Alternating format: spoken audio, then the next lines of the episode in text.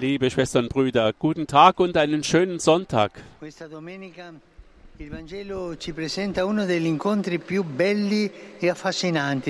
An diesem Sonntag schenkt uns das Evangelium eine der schönsten und faszinierendsten Begegnungen Jesu, nämlich die mit der samaritischen Frau.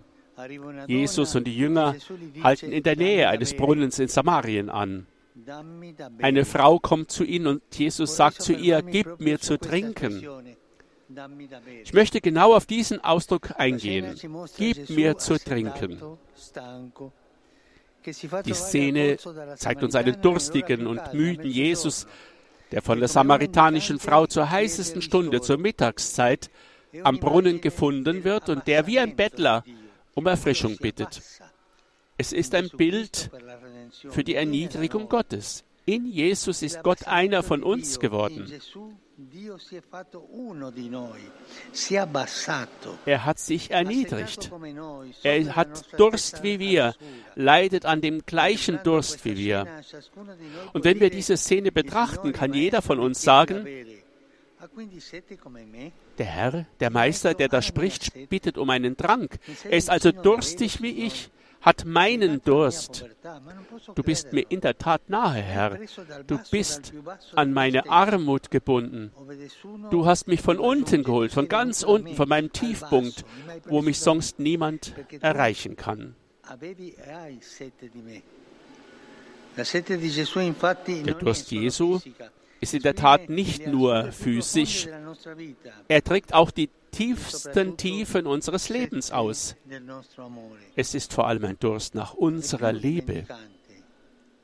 Das wird leider sehr oft vergessen. Er dürstet nach Liebe, der Herr.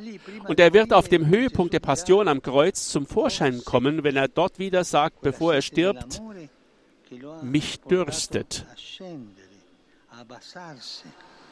a quel abbassamento a essere uno di noi.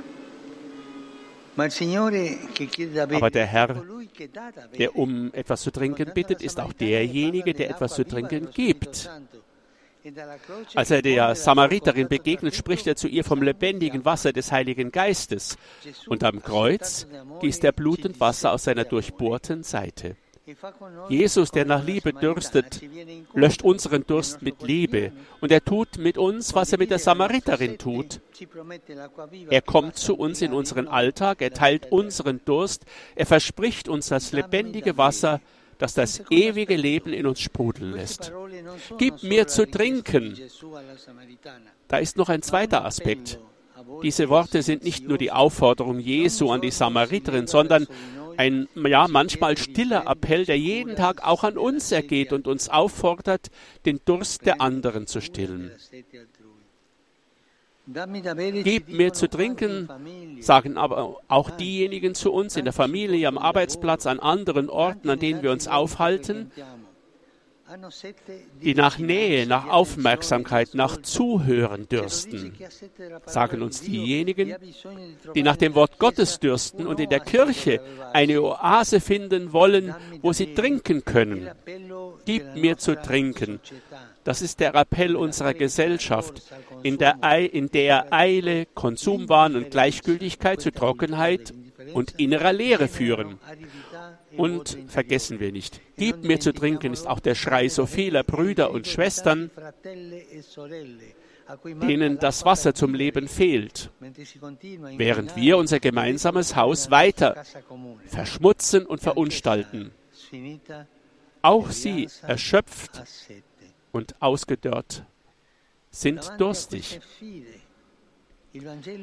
Angesichts dieser Herausforderungen bietet das heutige Evangelium jedem von uns das lebendige Wasser an, das uns zu einer Quelle der Erfrischung für andere machen kann. Wie die Samariterin, die ihre Amphore am Brunnen stehen ließ und die Leute des Dorfes rief, werden auch wir nicht mehr nur daran denken, unseren Durst zu stillen, sondern mit der Freude, dem Herrn begegnet zu sein, den Durst der anderen stillen können. Wir werden in der Lage sein, ihren Durst zu verstehen und die Liebe zu teilen, die er uns gegeben hat.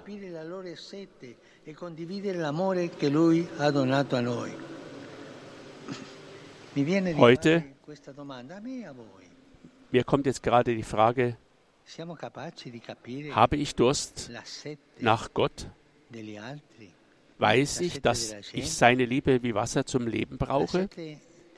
Und dann mache ich mir denn Sorgen um den Durst der anderen? Frage ich mich, wem ich zu trinken geben kann? Noch einmal, habe ich Durst nach Gott? Weiß ich, dass seine Liebe wie Wasser zum Leben da ist für mich?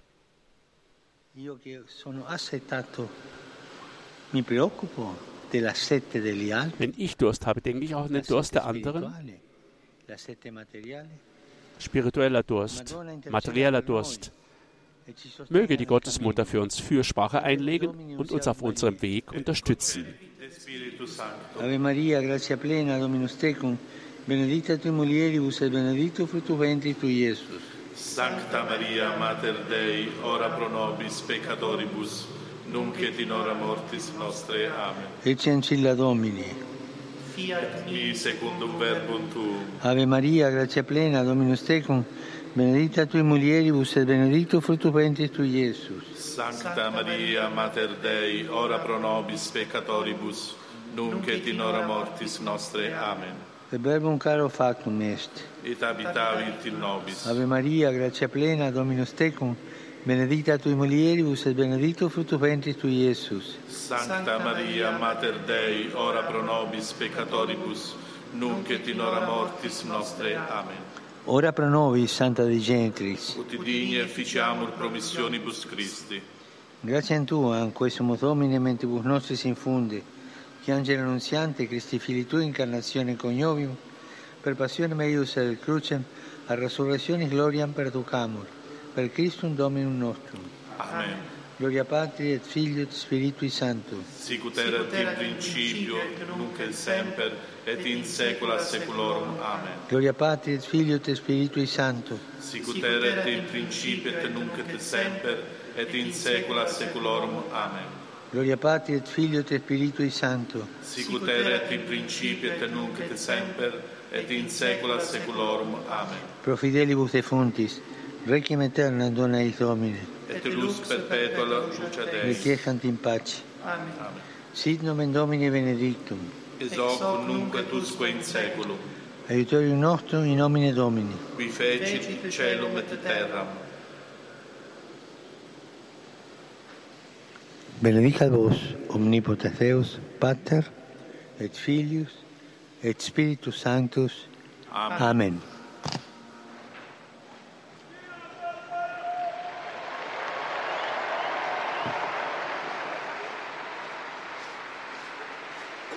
E Liebe Schwestern und Brüder, e ich grüße euch alle, Römer und alle Pilger aus verschiedensten Ländern, die heute hier sind.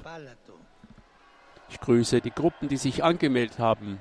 Saluto i gruppi parrocchiali di Padova, Cairano San Marco,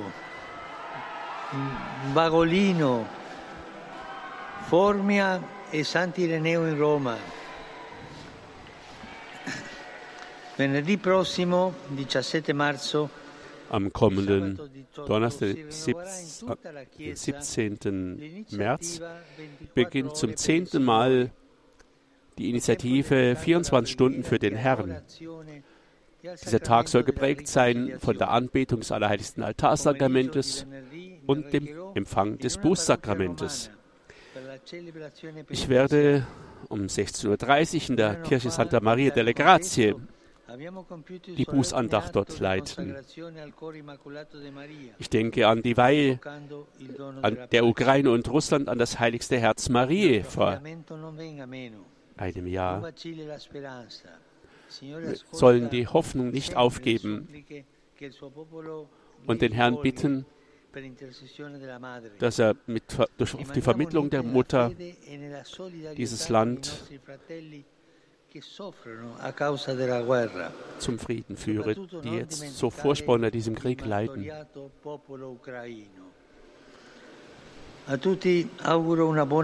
Euch allen wünsche ich einen schönen Sonntag und bitte vergesst nicht, für mich zu beten.